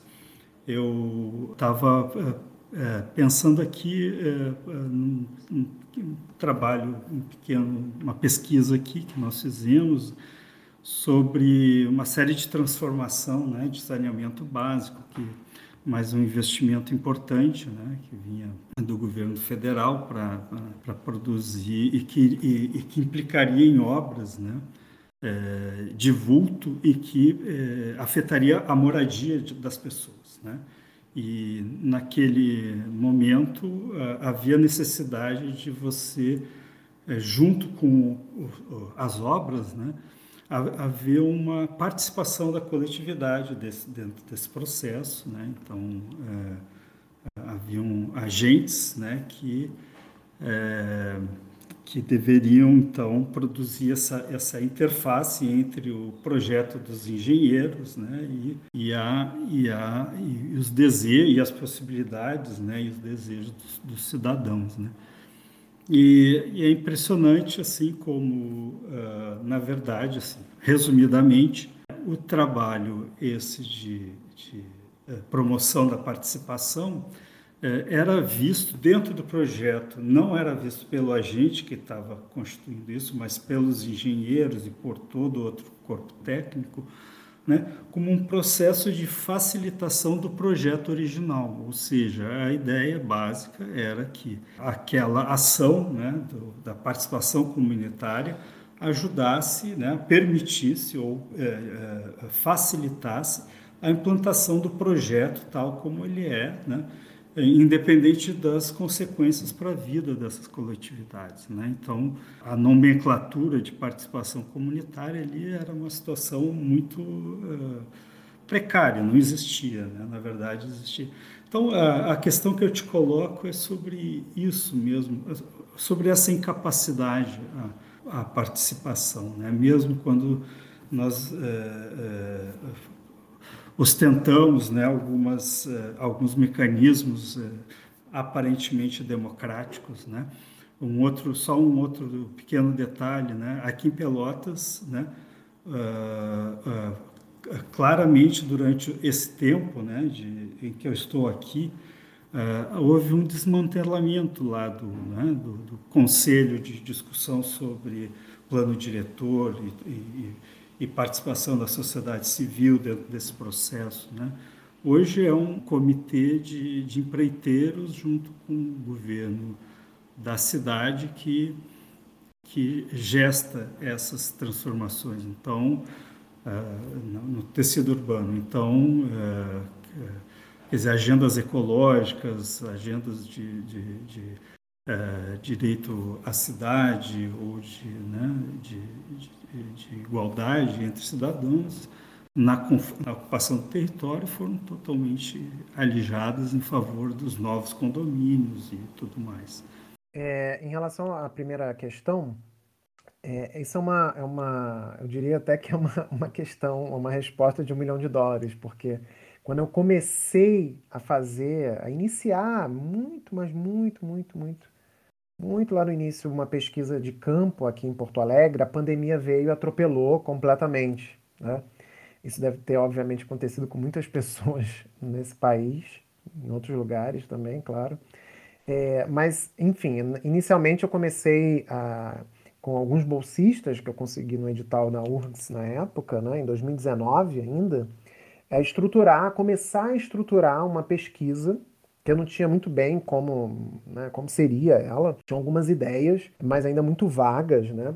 E aí, com a ajuda dos bolsistas, dois inclusive moradores da região, né, é, a gente começou a pensar no que poderia ser a pesquisa, é, no que consistiria a pesquisa. Né? Então, eu tinha algumas ideias é, que eu trazia, enfim, da minha experiência no Rio de Janeiro, mas eu já comecei a observar que havia muitas, uh, muitas diferenças, eu já vou falar sobre elas. Mas o que, que a gente começou a fazer, só para vocês é, entenderem, entenderem como que eu me aproximei desse universo aqui em Porto Alegre, ou venho tentando me aproximar, né? Porque, afinal de contas, eu estou conhecendo ainda, né? Tá tudo muito, tudo é muito novo, né? É, tá tudo no início para mim. Então, essa a lógica, para pensar a lógica das periferias aqui em Porto Alegre, ainda preciso ter ainda bastante rodagem para poder me aproximar mais, né? Nesse sentido. A gente, com, com, esse grupo de quatro bolsistas, a gente começou a fazer caminhadas é, numa região chamada Cruzeiro, né? Quem é de Porto Alegre, né? Ou do Rio Grande do Sul deve conhecer, que é uma, uma, uma grande região é, periférica, popular, uh, que fica, acho que se não me engano é, zona, é considerado zona sul da cidade, né? Tá ali né? na, na região sul da cidade, é, em que tem algumas vilas, né? Como a Vila Tronco, né? E outras tantas, ou seja, é um, um mosaico bem significativo de vilas, uma área bem grande, né? E a gente começou a circular né, nesses territórios, né? Primeiro para poder é, literalmente conhecer o lugar, né? Sentir o lugar, né? Ver o lugar no sentido bem é, fenomenológico mesmo da experiência é, de pesquisa. Então, acho que isso foi uma, uma, uma, primeira, uma primeira dimensão importante, né? porque eu falei para os meus bolsistas que eu gostaria de conhecer, como tinham dois, que uma já tinha morado e o outro ainda morava na região, seria interessante é, andar por ali, conhecer, eventualmente conversar com algumas pessoas, talvez já começar a indicar possíveis conversas, a, a, interlocutores, ainda que de maneira informal, é, e a gente fez isso. as férias chegaram, a gente interrompeu, e aí, quando a gente voltou das, das férias, a pandemia nos atropelou completamente. A gente, obviamente, suspendeu essas caminhadas que a gente começou a fazer. A gente já tinha circulado bastante ali pelo, pelo território. E isso um pouco desarticulou aí o, o meio de campo do que, do que eu gostaria de fazer. Mais recentemente, no finalzinho do ano passado, é, eu tive a oportunidade de conhecer uma outra região periférica da cidade, que é o Morro Santana, é, que fica dessa vez na zona leste da cidade. Uh, e ali eu pude, a partir dali, ter alguns insights sobre o que eu gostaria de, de, de pensar, de refletir e, eventualmente, de contribuir é, a partir da experiência dos moradores daquela localidade. Né? Então, uma coisa que me chamou muita atenção quando eu fui ao Morro Santana, é, eu não estava com isso na cabeça quando eu fui à região da Grande Cruzeiro, era a questão do acesso à água. Né? É, eu vi vários esquemas muito diferentes de acesso à água na, naquela localidade. Não, não me era uma surpresa, porque eu já tinha visto isso em muitas comunidades que eu frequentei na minha vida enquanto pesquisador, ou como amigo ou parente né, é, de alguém. É, mas naquele momento específico, porque meu olhar já estava, enfim, voltado para essa coisa da, para essa dimensão das infraestruturas, me chamou a atenção essa, esses vários arranjos que os moradores produziram, é, ou que a própria prefeitura produziu no local, para que eles pudessem ter acesso à água. Aquilo ficou martelando na minha cabeça. E eu estou tentando pensar agora, nesse momento, um projeto que dê conta de investigar a relação daquelas populações ou daquelas pessoas com a água naquele território, né? E obviamente isso vai tocar em como isso é distribuído na cidade como um todo, né? Então, obviamente, questões relacionadas a desigualdades, acesso a serviços públicos, a precariedade desse acesso, enfim, né? É, vão estar presentes nessa discussão. Isso ainda tá, é um esboço, né? Mas simultaneamente a, a essa, a esse, a esse esboço, é, em conjunto com um aluno meu, que foi me orientando, me orientando atualmente de mestrado, Luiz Gustavo, né? É, a gente, por influência, por, por sugestão e por demanda de um coletivo local, Visão Periférica, a gente constituiu um programa de extensão na URGS, é, que visa justamente chamar atenção para as questões socioambientais do morro. Né? O Morro Santana está localizado numa área sensível, porque parte do morro se situa é, nos domínios da própria universidade, né, da URCS, é, que uh, tem uma parte que é uma parte de vegetação densa, né, que está para ser, enfim, inclusive é, construída uma unidade de conservação. É uma região também em que há muitas pe pedreiras, então parte do calçamento da cidade se deu, se produziu a partir das pedras retiradas dessa região. É, e aí, com o fim da, dessa atividade econômica, as pessoas foram ocupando esses espaços, né? Aliás, as pessoas ocuparam originalmente para trabalhar e depois que essas atividades deixaram de, de ocorrer, passaram a ocupar, inclusive, os espaços deixados ali uh, pela atividade econômica. E, obviamente, depois a comunidade foi crescendo por outros motivos, né? Como a gente bem conhece aí Brasil afora, né? É, esse é um motivo específico desta comunidade, né? E aí, a partir das próprias experiências do Visão Periférica, desse me orientando, né, com atividades relacionadas às questões socioambientais no morro, né, como as ecotrilhas que esse coletivo realiza, agora tem realizado menos por conta da pandemia, é, por conta das atividades é, da comunidade caigangue indígena que habita ali no, no, território. Eles formataram e, enfim, eu ajudei a elaboração desse, desse programa de extensão que hoje, enfim, está contemplando aí diferentes colegas, alunos, estudantes e, e, e moradores uh, do Morro Santana. A ideia é que esse programa se expanda, a gente está bem no iníciozinho agora, a gente está começando a fase de, de organização mesmo, de estruturação das atividades, e a ideia é que a gente consiga tanto mobilizar localmente os coletivos, os moradores, quanto também realizar atividades específicas que possam né, colaborar nessa mobilização voltadas para a questão da conservação ambiental. É, e aí as ecotrilhas entrariam, a questão da água entraria. A gente tem uma colega, é, uma colega professora que faz pesquisas, tem projetos de extensão sobre acesso à água nessa região né? É, que certamente vai ter uma contribuição gigantesca nessa discussão, a, a como lidar com detri, é, detritos sólidos, né? resíduos sólidos, né? o lixo, o saneamento, enfim, questões que estão relacionadas é, à questão ambiental. E aí entendendo a questão ambiental de uma maneira mais ampla, não só as árvores que estão ali na unidade, no que seria a unidade de conservação, mas entendendo um determinado modo de viver no lugar. Né? Então, acho que é um pouco por aí. Bom, feito essa explanação, vou voltar um pouquinho para falar é, das, enfim, do que eu tenho tentado pensar em termos é, de pesquisa. Uma coisa que me chamou muita atenção, e aí eu faço essa comparação com o Rio de Janeiro, é o fato, isso é uma hipótese, ainda não consegui parar para realmente fazer essa investigação mais a fundo, levar essa investigação mais a fundo, é o fato de que as vilas em Porto Alegre, elas não parecem ter a mesma centralidade para pensar a cidade como no caso do Rio de Janeiro, mesmo em São Paulo e outras cidades do Brasil. Que eu pude conhecer, claro, né? Estou comparando com o que eu conheci, né? Conheci periferias em São Paulo, em, em Salvador, é, em outras grandes cidades, né? Em Pernambuco, no, em, em, Belém, eu conheci, obviamente, no Rio de Janeiro. Né? No caso de Porto Alegre, a sensação que eu tenho, ainda não consegui, obviamente, provar isso, é que não tem, não ganha a centralidade que tem no Rio de Janeiro, que ganha no Rio de Janeiro. Então, em que medida é, se pensa a cidade a partir das vilas em Porto Alegre? Porque é invariavelmente é, inquestionável o fato de que é impossível olhar para o Rio de Janeiro e pensar as dinâmicas sociopolíticas e econômicas do Rio de Janeiro sem pensar favelas.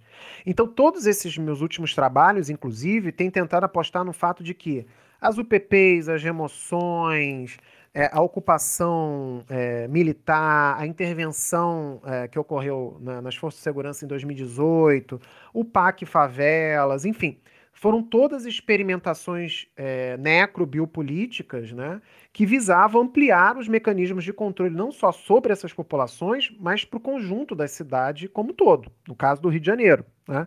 Será que da mesma é possível pensar isso no caso de Porto Alegre? Né? Eu ainda não tenho muita certeza em relação à centralidade das vilas é, para poder pensar a cidade. E uma coisa que me chamou a atenção é isso, assim, tem Uh, isso, obviamente, é, um, é, uma impressão inicial, tá, gente? Uma coisa que, obviamente, depende de, de mais pesquisa, né? É, que há men menos essa tematização, mesmo na universidade, pelos grupos de pesquisa. É uma impressão inicial, pelo que a gente pôde coletar em termos de trabalhos e tal. É, você teve uma onda de trabalhos que versaram sobre as vilas em Porto Alegre por conta das remoções que ocorreram aqui para preparar a cidade para a Copa do Mundo. Então tem um, né, um, um conjunto aí de, de, de trabalhos que estão versando sobre isso. Mas mesmo sobre violência, é, a sensação que eu tive é que não tem tanto trabalho assim, em termos de, de pesquisa, numa primeira, um primeiro levantamento, como, te, como tem no Rio de Janeiro. Né? No Rio de Janeiro a gente tropeça em pesquisador pesquisando violência é, em áreas periféricas e em, em favelas. Né? Aqui parece ser justamente o contrário. E aí eu gostaria de entender por que, que isso ocorre. Né? Uma hipótese é essa que eu estou levantando, mas é uma hipótese ainda muito vaga, de que as vilas não têm ou não ganham a centralidade que as favelas ganham no Rio de Janeiro, para poder pensar essas dinâmicas sociopolíticas e econômicas mais amplas que constituem a cidade. Né? É, em que medida isso ocorre? Né? Alguns colegas já me falaram, ah, é Porto Alegre, e isso obviamente depende de conhecer um pouco mais a história da própria cidade. Né? Porto Alegre tem um histórico de se constituir é, imageticamente como uma cidade de classe média. Então, nesse sentido, as vilas e as áreas populares foram sempre relegadas literalmente às margens, mas as, a, a, as margens, inclusive, dessa construção imagética. Né? É, ainda que, uh, no caso do Rio de Janeiro, a, as favelas ocupam ocupem uma, uma posição é, marginal né, ou subalterna, elas ganham uma centralidade justamente porque elas acabam se transformando justamente nesse ponto, nessa dimensão, nesse espaço a partir do qual diferentes experimentações de governo é, são feitas. Né? Aqui não me parece ser tanto o caso. Né? E aí eu acho que uma coisa interessante para se pensar, inclusive, a posição é, que as vilas ocupam na cidade seria investigar por que, que isso ocorre. Né? É, eu tenho um aluno que começou a fazer isso nos bolsistas, né? A gente agora está até trabalhando no artigo sobre isso, é, de, com base no material que a gente levantou na imprensa da cidade, é, compreender como a imprensa enquadra as vilas, ou seja, quais são as categorias que usualmente, é, normalmente estão associadas às vilas em Porto Alegre. Muitas delas são parecidas com as do Rio de Janeiro, como é, um lugar violento. Então, ou seja, é, definir e enquadrar as vilas, os territórios periféricos em Porto Alegre a partir é, dessa associação com a violência, ou seja, seriam lugares ontologicamente violentos. Nisso, eu acho que nenhuma periferia ou outra área, ou área popular no país né, é, é, construída de outra maneira, né, pela imprensa, pelo menos, e mesmo pelas autoridades públicas e alguns atores, outros atores sociais, mas também que outros elementos aparecem recorrentemente associados a, a esses territórios é, na imprensa, né, ou seja, que vilas emergem da imprensa. Né? Então, isso é uma, é uma coisa que a gente está tentando pensar até para poder começar a de, delinear melhor o entendimento sobre a posição que as vilas, os territórios periféricos, ocupam em Porto Alegre. Então, isso foi uma coisa que me chamou muito a atenção. Em relação a a própria experiência de explosões ou de atos de violência que eventualmente ocorrem nessas localidades, né, entendendo que muitas vezes a, a violência, isso é importante ressaltar, pode parecer é, ponto pacífico para muitos de nós, mas para a maior parte da sociedade isso ainda não é ponto pacífico, o fato de que é, a gente precisa desconstruir essa imagem das vilas, das periferias, como lugares ontologicamente violentos, como se a violência que se espraia pela cidade nasce ou nasceria necessariamente nesses territórios populares, como se aqueles que ali habitam seriam portadores necessariamente de um, né, quase que de um ethos ou de uma, uma, uma condição violenta. Né? Acho que isso é, é sempre bom reforçar, eu gosto sempre de reforçar esse ponto, que para nós pesquisadores pode estar de alguma forma superado, mas para uma parte da população não está. Né? Mas que, obviamente, em função é, do, do,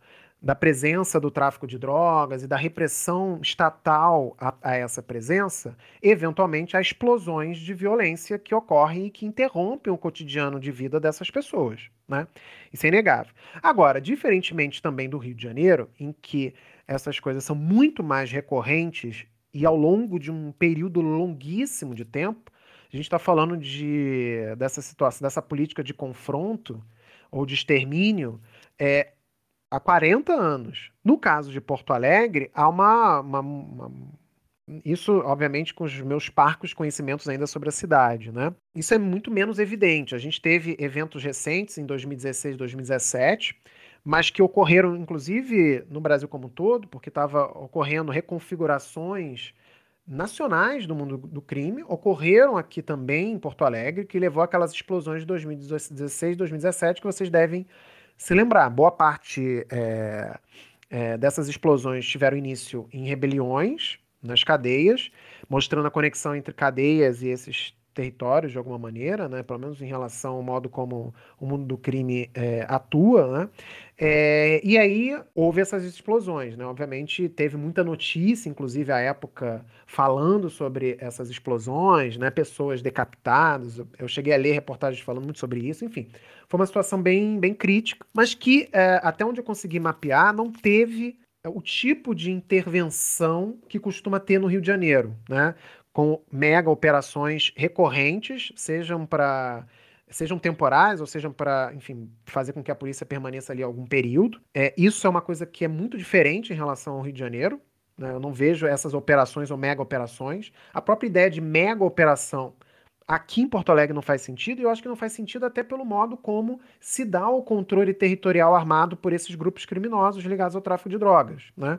Mas isso, de novo, é uma outra hipótese. É, Acho que há trabalhos que, que, já avançaram nisso. A gente tem uma doutoranda lá no nosso programa de pós-graduação, a Marcele Cipriano, que vem investigando a lógica é, desses coletivos criminais aqui em Porto Alegre. Ela tem é, uma etnografia muito importante, que enfim, obviamente tem uma, uma, uma, leitura muito mais acurada do que a minha sobre esse cenário. Mas, enfim, é, eu acho que isso tudo me chamou atenção, né? Mas me chama a atenção a minha própria experiência de cidade, não só como pesquisador, né? Então, desde que eu cheguei a Porto Alegre, eu tive, é, eu e a minha esposa, né, é, que está aqui comigo, a gente, desde que a gente chegou, a gente notou muitas coisas diferentes em relação às próprias dinâmicas urbanas. Né? E aí, quando eu fui me aproximando uh, dos territórios periféricos, essas diferenças também se acentuaram, né? para nos, obviamente, informar como cada configuração urbana vai se tecendo de maneiras muito distintas, ainda que alguns elementos sejam muito parecidos, né? E algumas formas de governar essas populações sejam muito parecidas. Então, todas aquelas categorias, todos aquele, a, aqueles recursos analíticos que eu estava mobilizando para poder pensar a experiência de cidade das populações pobres e negras no Rio de Janeiro, é, eu comecei a repensar isso no caso para poder pensar e refletir sobre a experiência dos pobres, da população pobre e negra na cidade de Porto Alegre. Né? Será que aquelas categorias é, me ajudam? Em que medida elas me ajudam a pensar essas lógicas urbanas é, desde o ponto de vista da, da, da, das periferias aqui em Porto Alegre? Né? Então, essas são, que, são questões que eu ainda estou construindo, formulando. Muito disso depende do meu próprio conhecimento da cidade. Né? Acho que a pandemia atropelou muito dessa, desse conhecimento, né? desse conhecimento tátil, sensível, ou seja, de ouvir, de sentir, de estar junto, de né? sentir os odores da cidade, né? de sentir é, é, no corpo mesmo a cidade. Eu acho que para mim isso é fundamental para poder conhecer as dinâmicas urbanas, né? É, eu acho que o Francisco colocou uma questão que é muito interessante para poder pensar processos de produção de segregação e desigualdade na cidade, mesmo quando a gente está lidando com políticas públicas que teoricamente deveriam produzir é, um acesso maior e mais ampliado a essas populações ao conjunto de direitos, enfim, previstos, né? É, e é muito interessante quando a gente olha, tem muitas pesquisas, eu não sei se aqui teve, né? Eu não consegui, não lembro se a gente encontrou trabalhos que falem sobre isso aqui em Porto Alegre, mas no Rio, em outras cidades, é, teve o chamado PAC Favelas, ou PAC, ou enfim, no Programa de Aceleração de Crescimento dos governos anteriores, é, especificamente para territórios periféricos, né? No caso do Rio, as favelas. E uma das condições para a realização desses projetos, eu, eu, eu não me, se não me engano, isso estava na normativa do próprio PAC, é que ele só se realizaria com a participação social.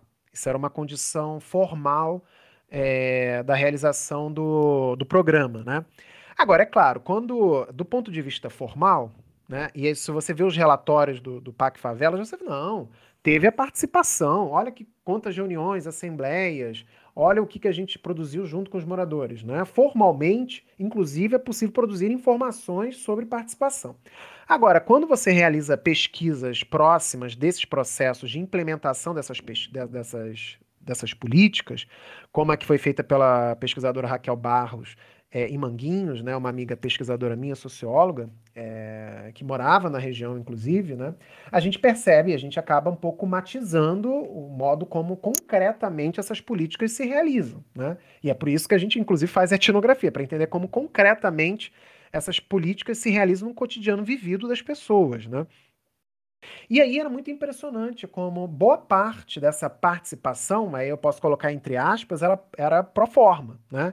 Elas é, elas estavam previstas e quando elas ocorriam, elas ocorriam é, de maneira completamente enquadrada, em que um script pré-determinado estava colocado e as pessoas precisavam seguir aquele script. Se não seguissem, as obras não continuariam ou continuariam a despeito dessa participação, que foi o que aconteceu. Muitas vezes se realizaram algumas reuniões para é, comunicar a realização das obras. Isso era impressionante, ou seja, você não discutia a obra, você comunicava o que seria realizado. O que, obviamente, não era participação. Né? A participação pressupõe uma construção comum, né? em que o projeto ele é reconfigurado a partir do debate, do embate é, com os próprios moradores. Isso não era feito, obviamente. Então, isso era muito recorrente. Né?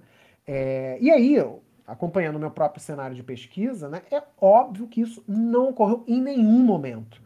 Embora a prefeitura, no caso, a prefeitura do Rio de Janeiro, dissesse que as emoções, os deslocamentos eram feitos em comum acordo, em discussão com as lideranças, é, a partir de assembleias, isso nunca ocorreu. Né?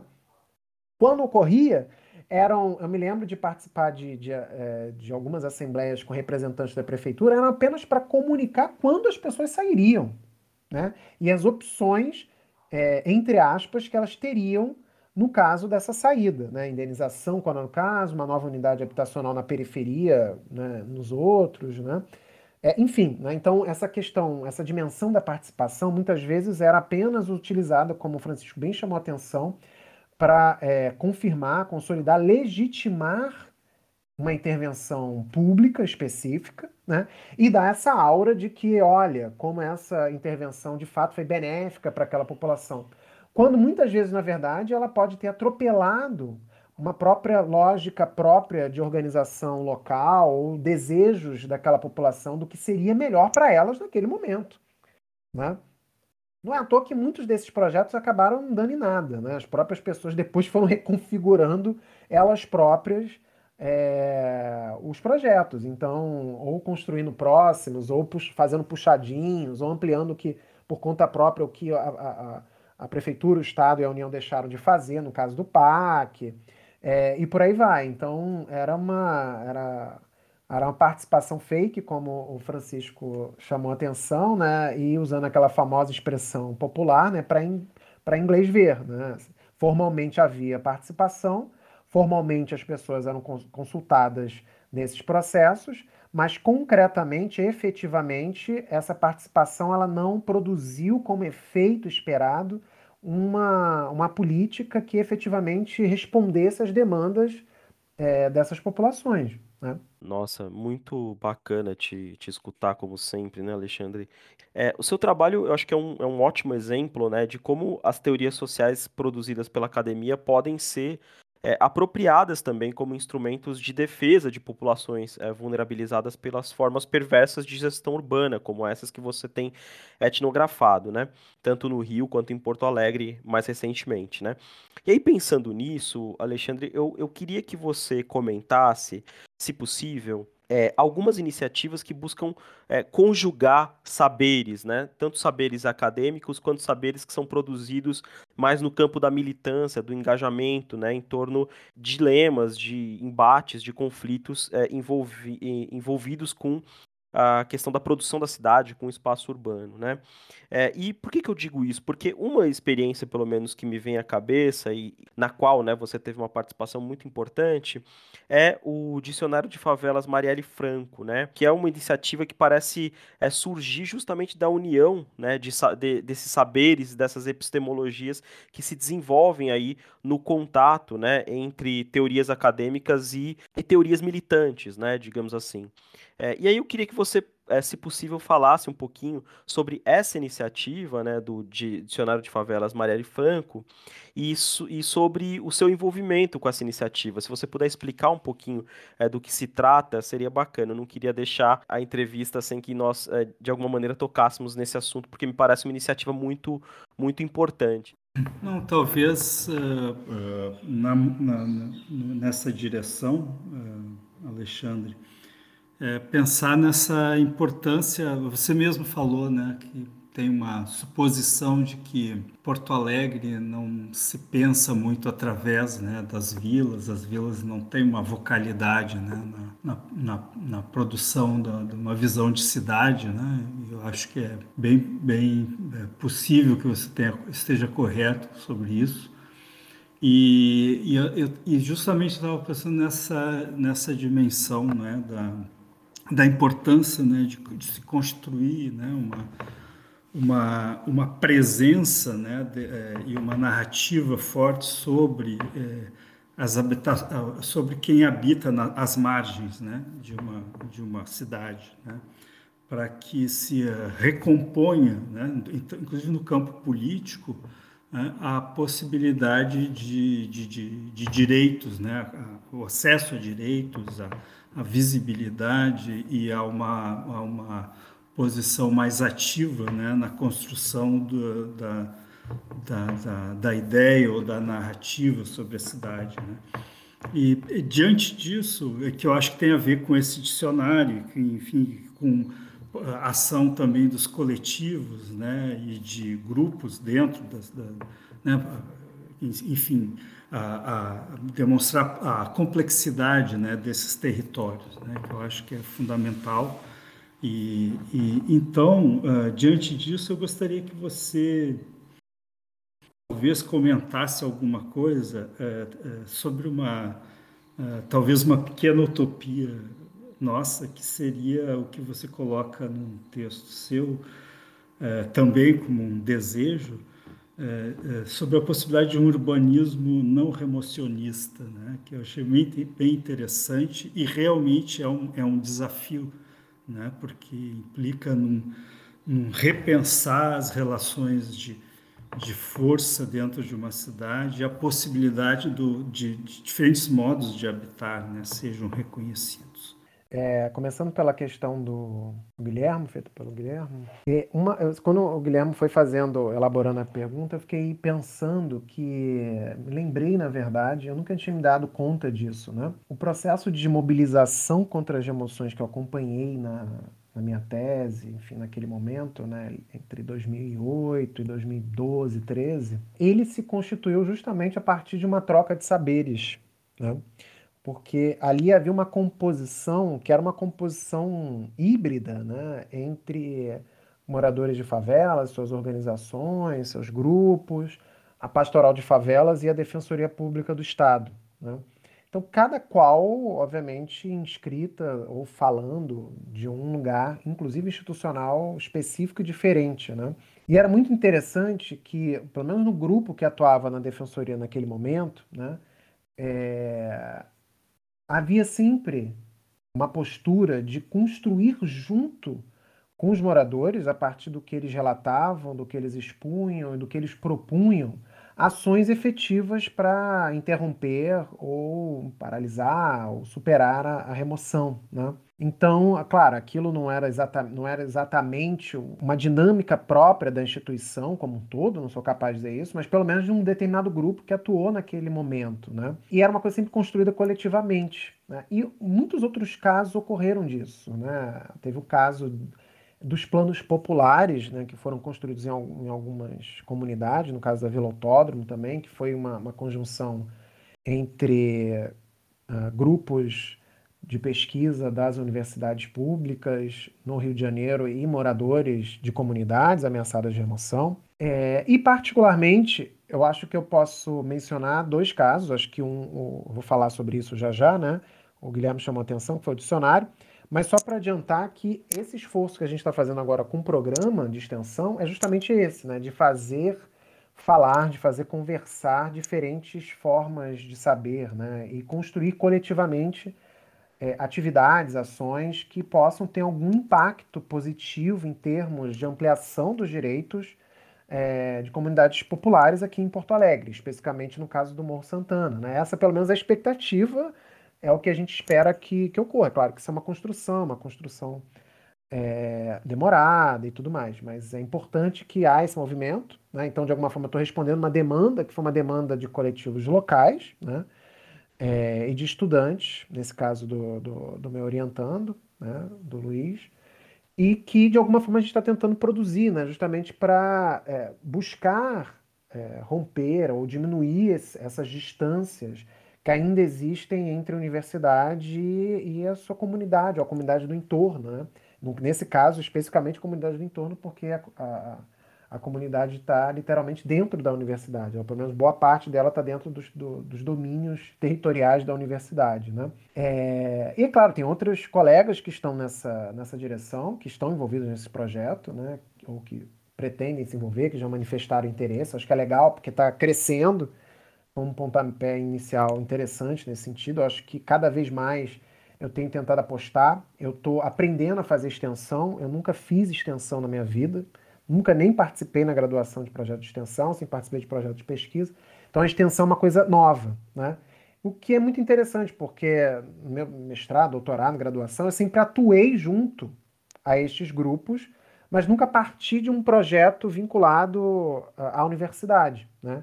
Era o engajamento por conta dos meus compromissos ideológicos e políticos com, com essas pessoas. Né? Não era nada estruturado institucionalmente a partir da universidade, como a gente está fazendo agora. Né? É, a gente tem um outro projeto também na universidade, do qual eu faço parte, são os coordenadores adjuntos, é, com colegas de diferentes áreas, né? da informática, da, da geografia geodésia, da educação física, que é no, nesse território que eu mencionei, que foi o primeiro que eu conheci aqui, né, que é a Grande Cruzeiro, é, que nasceu uh, nesse contexto da pandemia, é, de, de, tentar encontrar formas de colaborar com a mobilização é, contra a fome é, e para, de alguma forma, potencializar essa mobilização para contornar os efeitos da pandemia no cotidiano dessas pessoas, que nasceu com um projeto de um aluno da informática, de um, de um aplicativo de celular para organizar as doações, que era o COCAR. Uh, e a gente continuou dando prosseguimento a essa discussão com os moradores locais e agora no sentido de tentar produzir é, um portal de informações georreferenciadas que possam ser mobilizadas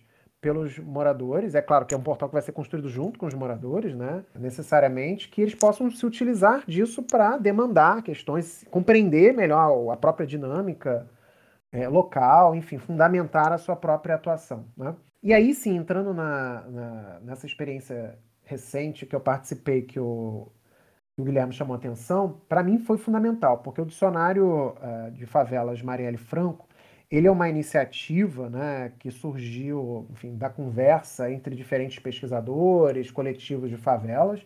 É, ele é coordenado pela professora Sônia Fleury, né, ali na Fiocruz. Conta com vários é, pesquisadores de diferentes áreas, né, é, bolsistas e tudo mais. E, e, desde o início, eu acho que isso que é fundamental, né? Desde o início ele foi um projeto estruturado a partir da interlocução entre atores acadêmicos e coletivos e moradores de comunidades. Tanto que é, na fundação, né, na, no grupo fundador dessa experiência, há diferentes coletivos. Se não me engano, são três coletivos: né? um do Complexo Alemão, outro da Cidade de Deus e outro do Santa Marta. Né? Três comunidades. Outras comunidades foram se aproximando ao longo do tempo, mas essas são coletivos dessas três localidades que é, compuseram ali o grupo fundador é, do dicionário de favelas, né? E a ideia do dicionário de favelas foi justamente essa, ou seja, como que a gente consegue criar um espaço para valorizar e publicizar as reflexões, a produção sociocultural e mesmo acadêmica produzida por moradores de favelas, suas associações, coletivos ao longo do tempo. Né? E como que a gente consegue construir um espaço, diferentemente, por exemplo, do Wikipedia, né, em que uh, o eixo principal não seja a violência, em que a gente contemple a multiplicidade uh, de experiências que constituem a experiência de vida é, ou cotidiano de vida dessas populações é, faveladas ou periféricas, né? no Rio de Janeiro e agora mais atualmente em, outras, em outros estados do país. Então, esse foi um esforço realizado desde o início, ou seja, de criar um espaço em que essa produção, essa reflexão é, pudesse, claro, em conjunto com as reflexões acadêmicas, porque ali há muita produção acadêmica também veiculada pelo dicionário, mas não só. A ideia é justamente como que a gente aproxima essas produções, faz conversar essas produções e, mais ainda, né, como que a gente cria um espaço de publicidade ou de publicização dessa produção sociocultural e acadêmica produzida é, nas comunidades periféricas do Rio de Janeiro e de outros lugares também. Né? Então, isso acabou sendo o eixo articulador que até hoje organiza as atividades do dicionário. Então, o dicionário é esse espaço de deslocamento em relação ao modo como essa produção sociocultural é, foi se produzindo e se difundindo é, publicamente ao longo do tempo. Né? E que por outro lado, acho que essa é, é uma grande conquista, né? É um espaço em que é, a gente encontra consolidado né, e aproximado essas experiências, né? Essa produção sociocultural, sabe? E eu acho que isso que é é o, é o, é o grande pulo do gato, porque ao aproveitar-se de uma tecnologia que tem feito e possibilitado circular diferentes ideias, diferentes histórias, como é o caso do Wikipedia, essa plataforma digital, é, produzir uma plataforma digital voltada apenas para a história e para a produção sociocultural de favelas e periferias foi fundamental justamente por conta disso. Né? Porque condensa num único espaço né, uma miríade enorme de, de produção sociocultural que está dispersa. Né? Porque não é à toa que esse é o esforço, né? A equipe ainda não é tão grande para poder ampliar isso, mas faz um esforço sobre-humano de tentar contactar tanto pesquisadores que estão tematizando é, questões relacionadas à experiência periférica ou experiências periféricas, quanto também grupos coletivos, associações, personalidades desses territórios que têm produzido ou vêm produzindo conteúdos que estão, enfim, espalhados em diferentes redes sociais, ou mesmo muitas vezes sequer foram digitalizadas, né? Então, isso que é uma outra questão. Né? Então, você tem uma produção enorme. Eu tive o prazer de conhecer uma parte disso no Museu da Maré, né, que foi um dos grupos que também co compuseram, um pouquinho depois ali o, é, do grupo fundador, é, nesse processo de, de, construir conjuntamente como seria o dicionário. A gente fez várias reuniões, né, eu consegui participar das primeiras reuniões, e foi muito interessante observar a quantidade de material. Uma parte eles já, já digitalizaram, porque já tinham conseguido a partir de outras, de outras formas, mas uma outra parte não. Isso é, um grupo consolidado como o Museu da Maré, um grupo importante, né, histórico na cidade, né, é, como um espaço de preservação da memória né, local e da cidade, Mas há outros grupos em que isso é, não é possível. Então, muito dessa memória foi se perdendo. Então, o dicionário também funciona como esse espaço de tentar mobilizar é, mecanismos e recursos que possibilitem que essa memória que está condensada em vídeos antigos, em papel, em atas, enfim, em uma miríade de documentos, possa vir a público, né? Ser considerada, é, enfim, de acesso público também, né? Tanto, obviamente, para os próprios coletivos poderem é, manusear isso da melhor forma, né? Mas também para tornar isso público, né? Então, acho que o dicionário ali tem uma, uma importância muito grande, assim, foi... É, por outras circunstâncias eu não pude continuar, mas é, foi uma, uma, uma, experiência assim, fenomenal na, na, minha, na minha trajetória de vida. E foi muito importante porque ocorreu no, nesse período em que eu estou tentando é, participar de experiências que tentam fazer isso que o Guilherme chamou atenção, né? fazer aproximar esses saberes, produzindo um diálogo produtivo entre eles e, enfim, quem sabe produzir alguma coisa diferente a partir daí, né? É, e aí, só para tocar no ponto que eu acho que tem a ver com isso que, que eu estava mencionando agora, né, que o Francisco mencionou, uma coisa que, que vem me chamando a atenção nos últimos tempos, eu acho que isso vem atravessando as minhas experiências de pesquisa, eu acho que de alguma forma o dicionário entra na, nesse, nesse processo, o programa de extensão também, o outro projeto de extensão. É, a gente tem um outro projeto de extensão com a professora Bianca Freire Medeiros na USP, né, que é um podcast feito com a participação de estudantes periféricos que estão é, enfim, que, que entraram na universidade, então os desafios de ser estudante periférico e negros na universidade pública, é, enfim, são todas experiências muito recentes, né, é, que eu acho que se é, coordenam, se aproximam, se conectam é, com o modo como eu tenho tentado pensar as formas de vida nesses territórios. Então, é, na minha dissertação, na minha tese, eu olhei muito para as formas, digamos assim, usuais de mobilização, de ação coletiva, organizadas seja em movimentos sociais, a partir de protestos públicos, do acionamento institucional. Isso ainda é uma parte fundamental para poder pensar o engajamento político dessas populações. Só que nos últimos anos, né, até por conta uh, de algumas leituras e de algumas, é, algumas aproximações recentes que eu fui fazendo em relação a comunidades tradicionais, como indígenas, quilombolas, ou seja, lendo coisas sobre isso, eu passei a, a, a reorientar o meu olhar, inclusive é, reorientar meu olhar em, em, relação ao próprio campo que eu havia feito para a tese, né? E observar alguma coisa que estava diante de mim, né? É, que de alguma forma eu lidava, mas que eu ainda não tinha é, entendido né, é, em sua plenitude. Né? Continuo ainda não entendendo, mas eu estou tentando pensar um pouco mais sobre isso. Que é justamente como é viver, né, ou como se produz vida em circunstâncias de precariedade, adversidade, violência, ou atravessadas por, por atos de guerra. Né? É, então, uma coisa que me chamou a atenção é justamente isso: como é possível viver? Que vida se constrói, se constitui nesses, nessas localidades. Então, é, não que eu tenha perdido de vista a ação coletiva, né, os protestos, enfim, essas formas é, mais usuais a partir das quais a gente pensa engajamento político, de uma maneira geral, em particular nesses territórios, mas eu passei a olhar mais para a vida, ou seja, a centralidade da vida não só para os cálculos do poder, mas também como uma possibilidade de confrontação ao poder. Então, o que, que essas pessoas estão fazendo para efetivamente viver nestes territórios? Que modo de vida elas estão estruturando para poder atravessar, por exemplo, circunstâncias de precariedade? A questão da água que eu estava mencionando aqui em Porto Alegre tem muito a ver com isso. Né? É, o que, que elas estão fazendo para poder viver em meio à precariedade e acesso à água? Isso significa que essas pessoas, as suas associações, seus coletivos não devam tematizar, denunciar publicamente, demandar é, da estrutura de Estado, dos governantes de ocasião, é, que esses serviços sejam prestados? Não, não é, a questão não é essa. Mas como que isso se associa ao modo como essas pessoas também inventam e reinventam modos de existir na cidade, cotidianamente? Como é que a gente olha para isso também como uma forma de engajamento político? Então, como que a gente olha para a vida né, e para como estão vivendo e para como produzem modos de existência, né, também como formas de engajamento é, político, né, modos de fazer política. Então, como estão afirmando a vida em meio a essas circunstâncias de violência, precariedade, é, de adversidades as mais variadas. Então, essas são questões que têm é, a partir das quais tem feito pensar, enfim, orientar as minhas próprias análises, né?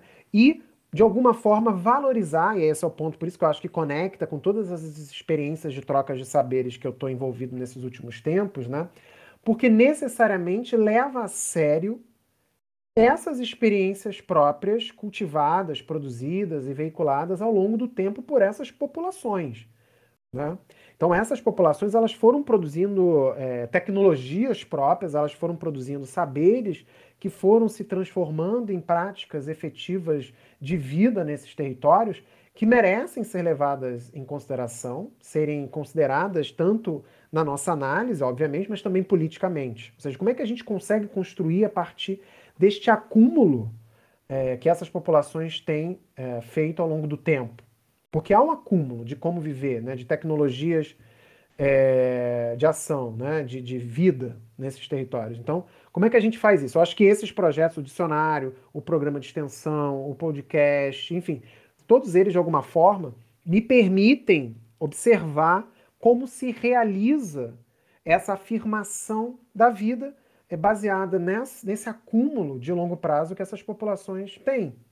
Né? Como é que a gente consegue refazer é, as tramas urbanas, né? urdir outras tramas é, menos desiguais, menos violentas, tomando e levando a sério as experiências dessas populações periféricas.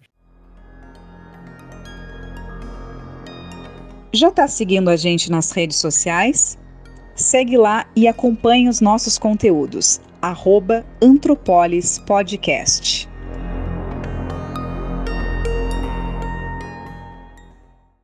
Bom, então queria é, já nos encaminhando né, para o final, agradecer profundamente aí a, a participação, a presença do Alexandre nesse episódio do nosso podcast Antropólise. Eu acho que foi, sem dúvida, um momento é, de, de muito aprendizado, né, dessa troca, desse compartilhamento, tanto a partir das pesquisas que o Alexandre tem desenvolvido, como, obviamente, na sua relação com a cidade, com essas comunidades, né?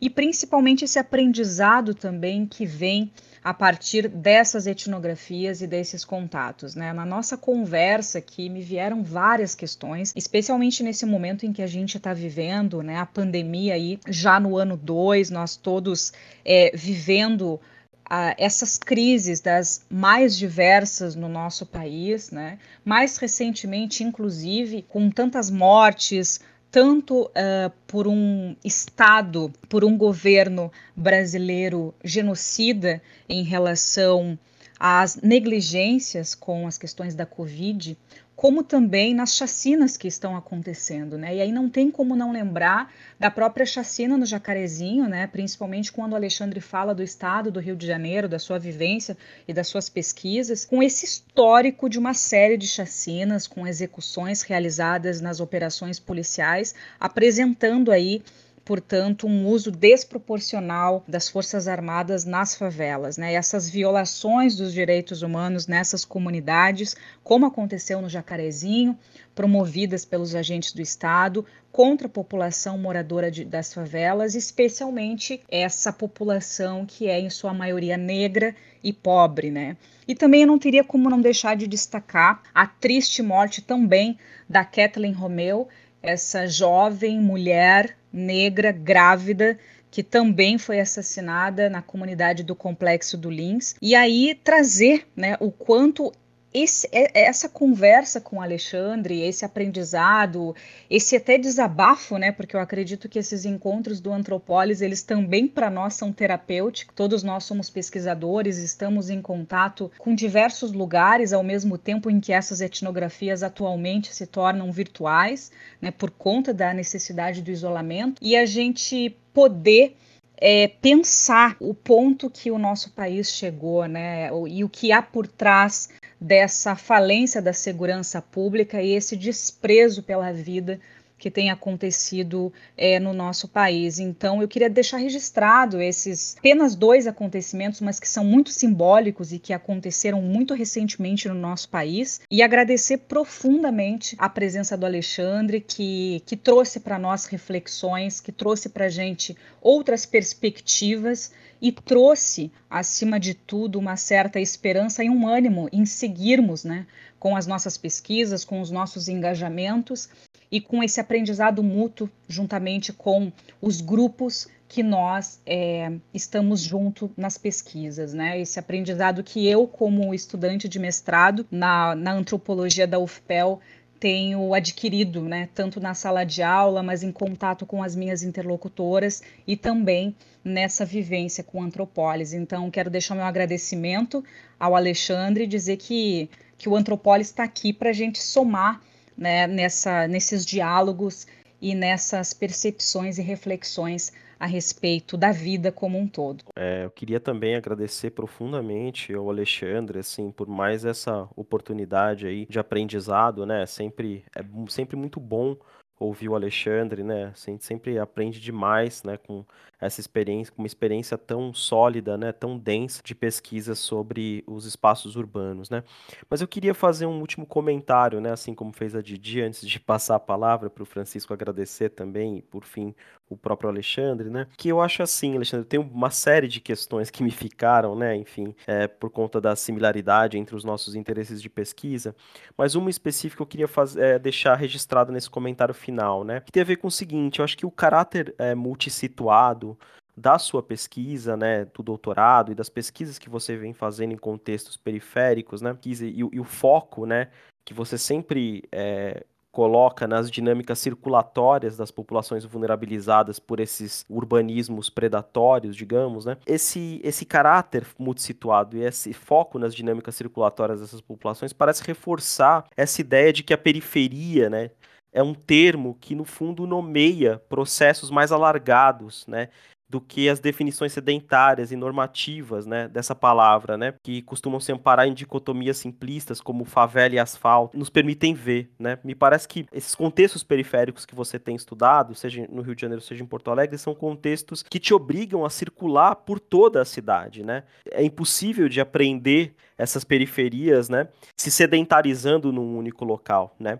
E aí uma questão que me parece muito importante e porque nesse sentido é, é um desafio heurístico que se coloca, que, que interpela pesquisadores preocupados em pensar dinâmicas urbanas, como você, eu acho que eu também, né, o Francisco, enfim, e tantos outros, né? É, eu acho que esse desafio de produzir teorias que se mostrem capazes de desconstruir essas noções estanques, estáticas das periferias e privilegiar é, o papel que elas ocupam em termos mais dinâmicos e mais abrangentes em, no, no, sentido da constituição da cidade, né? Inclusive fiquei me perguntando, né, se assim foi muito provocadora mesmo a tua colocação sobre a questão da, das vilas, né, em Porto Alegre, porque recentemente eu vi alguns vídeos no YouTube, né, de funk é, produzido por jovens, né, nas vilas de Porto Alegre e são vídeos que têm milhares de comentários e de curtidas e de trocas nas redes sociais, né? E eu fiquei pensando se a gente inverte a lógica da questão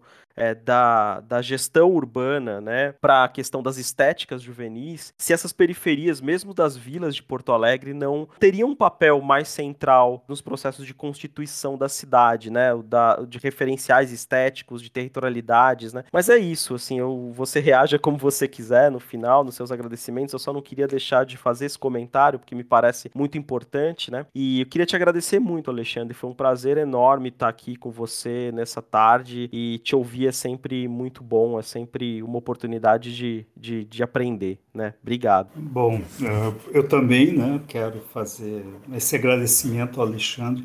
Espero que para quem escutar esse podcast ele seja tão inspirador quanto foi para mim, né? E para os colegas, inclusive escutar os colegas, né? Didi e e o Guilherme também, e chamar atenção também é, para uma, uma dimensão da fala do Alexandre e que me deixou bem é, satisfeito no, uh, pensando em, em, em, jovens, né, entrando na carreira, construindo a sua carreira dentro do, né, das ciências sociais, enfim, é, é, dessa descrição que o, que o Guilherme fez sobre a sua, a, a, a sua experiência, né, o seu início de experiência, com processos é, de, com trabalhos de extensão, com uh, uma ampliação do diálogo né, entre a academia e, e os, os, grupos pesquisados. Quer dizer, isso, isso eu acho que tanto para a sociologia como a antropologia, como toda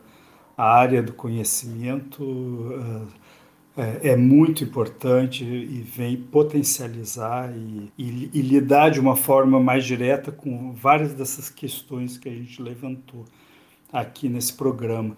Então, é, Alexandre, muito obrigado pela oportunidade, pela tua generosidade e dizer que nós estamos abertos aqui para novas conversas. Um grande abraço. Bom, gente, eu que agradeço a oportunidade de poder conversar com vocês. Eu acompanho o Antropolis já enfim, desde o início, assim, são programas maravilhosos. Eu sempre indico também para orientandos orientandas. Eu acho que, enfim, vocês fazem um trabalho fenomenal aí na, na discussão de temas pertinentes, né?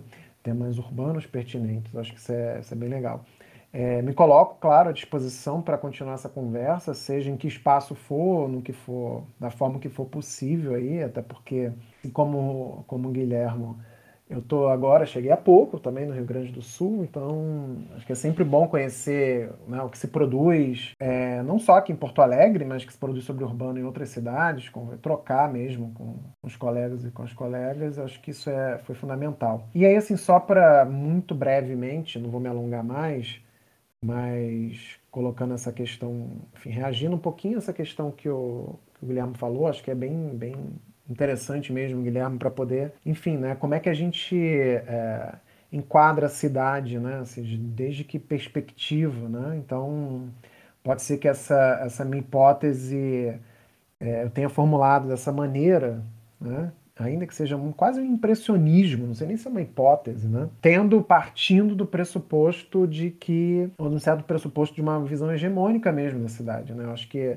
é, levar a sério né, uma, uma, uma, epistemologia periférica, uma, um ponto de partida uh, periférico, né, tanto do ponto de vista também da construção de conhecimento, talvez faça com que a gente realize outros esforços né, é, eu acho que é bem interessante pensar nesses termos. Isso é um esforço que eu estou tentando fazer também, né? Que obviamente você já vem fazendo já há algum tempo, né? Você vem apostando nisso há bastante tempo, né? Nos seus textos isso fica bem evidente. Acho que aí tem um diálogo fortíssimo e interessantíssimo nesse sentido, né? Bom, gente, eu acho que é isso. Eu espero ter, enfim, contribuído aí para a discussão, enfim, ampliado um pouco aí, é, contribuído para pesquisadoras e pesquisadores que têm interesse em continuar a investigar essas temáticas, né? Ou seja, apostando inclusive, né? Que acho que é uma questão que eu vou tentar explorar agora. Já vou, enfim, vender meu, meu peixe. Semestre que vem eu devo ter uma disciplina sobre periferias, né? Então, essa é uma questão que eu vou tentar discutir muito brevemente. É um pouco essa como a gente consegue oscilar entre a periferia tomada como objeto e a periferia, a periferia é, pensada ou tomada como uma perspectiva, né? Então,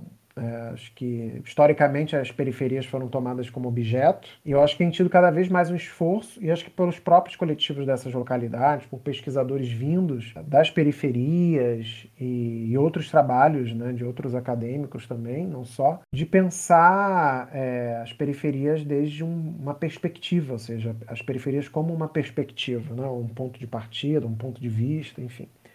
Eu acho que isso é, é um desafio não só como objeto, né? Isso aí é uma mudança significativa, né? É, mas isso é um esforço que pelo menos eu estou começando agora, vamos ver no que vai dar e vamos ver a discussão. Então agradeço novamente a Ediane, o Francisco, o Guilherme pela oportunidade. Enfim, né? Que todos aproveitem a nossa discussão.